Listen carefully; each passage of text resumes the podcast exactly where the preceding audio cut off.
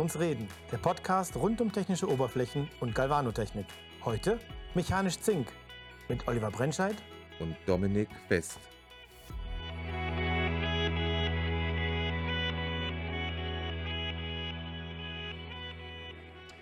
Wir beschäftigen uns hier im Podcast ja eigentlich mit äh, galvanisch abgeschiedenen Schichten.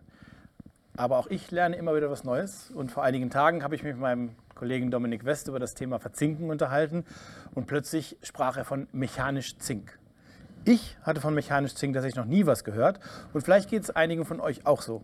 Und darum wollen wir heute mal fragen, Dominik, was ist mechanisch Zink? Also mechanisch Zink ist ein schon eigentlich sehr, sehr altes Verfahren, was schon in den 50er Jahren des vorigen Jahrhunderts entwickelt worden ist und angewendet worden ist und ist dann nach und nach mit der Feuerverzinkung wiederum eingegangen und seit einigen Jahren, wo es halt immer mehr so um die Wasserstoffversprödung geht, also bei sehr harten, festen Teilen, ist es halt wieder aufgelebt, da bei diesem Verfahren die ganz große Besonderheit ist, dass keine Wasserstoffversprödung entsteht, weil nichts elektrolytisch gemacht wird.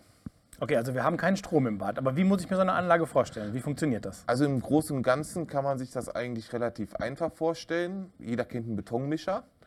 Das in größer. Dort kommt halt dann erst die Ware rein, dann kommen die Glaskugeln rein und dann kommt nach und nach die Chemie rein. Also erst die Entfettung, dann wird behandelt, dann kommt die Dekapierung obendrauf, dann wird weiter äh, behandelt, dann kommt ein sogenannter Aktivator, der schon mal eine Zwischenschicht aufbringt, damit die nächstfolgende Schicht, die Zinkschicht, die als Pulver hinzugegeben wird, auch wirklich darauf haftet. Und die Glaskugeln pressen sozusagen durch das Gewicht und durch den Druck das Zink auf das Material. Und so hat man nachher ein richtig schönes, gleichmäßiges Material, was halt auch, das ist die Schwierigkeit und die große Kunst dabei, Je nach Glaskugelmischung muss natürlich auf die Ware angepasst sein. Selbst in Schrauben, Nieten kann man halt voll und ganz beschichten. Das heißt also, ich bin sehr, sehr offen, was die Geometrie und die Beschaffenheit meiner Teile betrifft? Solange es jetzt, sage ich jetzt mal, nicht um Hohlteile geht, ja. Okay, also wenn ich richtig verstanden habe, dann ist es, klar, der Name sagt es, mechanisch Zink. Das heißt, ich habe Zinkpartikel in meiner, was hast du gesagt, in meinem Betonmischer. Ich habe Glaskugeln in meinem Betonmischer und durch die Bewegung drücken diese Glaskugeln die Zinkpartikel auf die Oberfläche? Genau. Und das ist halt auch wichtig, dass halt diese Partikel, wie du sie nennst, also die ähm, Größe auch entsprechend ist, also um die 30 μ groß sollten die Zinkpartikel sein, um halt wirklich ähm, einen guten Auftrag zu gewährleisten. Und dann kann man sogar noch Aluminium oder teilweise sogar Nickel oder Silizium noch mit beimischen, um halt dem Mechanisch-Zink sogar noch andere Eigenschaften zu geben. Okay. Und natürlich im Nachgang kann man die ganzen Sachen natürlich auch noch passivieren. Ja. Ist das eine, eine deckende Zinkschicht? Ist die dicht? Die ist dicht. Und die hält also gegenüber normalen galvanisch abgeschiedenen Zink mindestens dieselben Stunden im Korrosionstest aus. Also ich kann die normalen Tests damit fahren, Salzsprühnebeltest, Test auf Weißrost, auf Rotrost. Richtig. Und äh, das funktioniert. Richtig. Okay, aber es scheint mir, sage ich jetzt mal, weil ich jetzt noch nie was davon gehört habe, doch irgendwo ein Nischenprodukt zu sein. Es ist auf jeden Fall ein Nischenprodukt, da es ja wirklich meist nur angewendet wird, wenn es auf die Festigkeit ankommt oder halt auf Wasserstoffversprühung ankommt. Nur da wird es in der Regel angewendet, weil es halt aufgrund, wie ich gerade schon sagte, alles kommt da rein und es wird nachher alles weggeschüttet, halt auch ein teurerer Prozess ist, als wenn ich das einfache galvanische abgeschiedene Zink zum Beispiel in der Trommel nehme. Ja. Wir haben ja ähm, noch ein weiteres außenstromloses Verfahren, das ist Nickel-Phosphor, äh, ein chemisches Verfahren, kein mechanisches wie das hier. Beim Nickel-Phosphor haben wir den großen Vorteil, dass die Schichten ohne Hundeknocheneffekt überall gleich dick sind.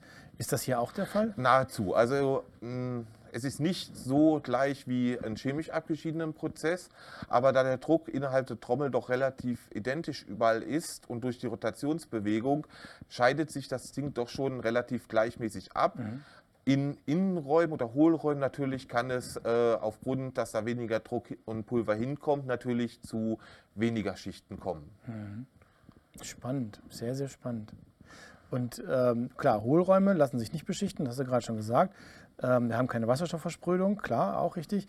Ähm, wie groß ist so eine Maschine? Wie muss ich mir das vorstellen? Also die Größen variieren von wirklich der Größe von einem Betonmischer bis hin, glaube ich, die Größe, die jetzt in Holland äh, in Betrieb genommen wird, sind, war, glaube ich, 5,5 Tonnen Fassungsvermögen. Okay, und das ist aber jetzt nicht 5,5 Tonnen Material. Sondern insgesamt Kugeln, Chemie und äh, Material. Ja. Und man kann sagen, jedes ist ungefähr ein Drittel. Warum brauche ich Chemie?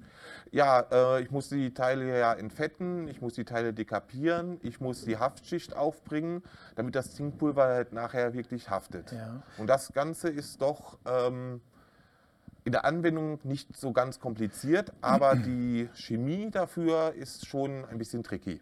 Sind das ähm, genehmigungstechnisch kritische Chemikalien? Und du hast gerade Entfettung gesagt, das ist meist eine Lauge, das ist relativ simpel. Aktivieren oder dekapieren tue ich über eine Mineralsäure. Auch das ist erstmal, jetzt mal aus Blick Abwasseranlage, Genehmigungsverfahren relativ einfach.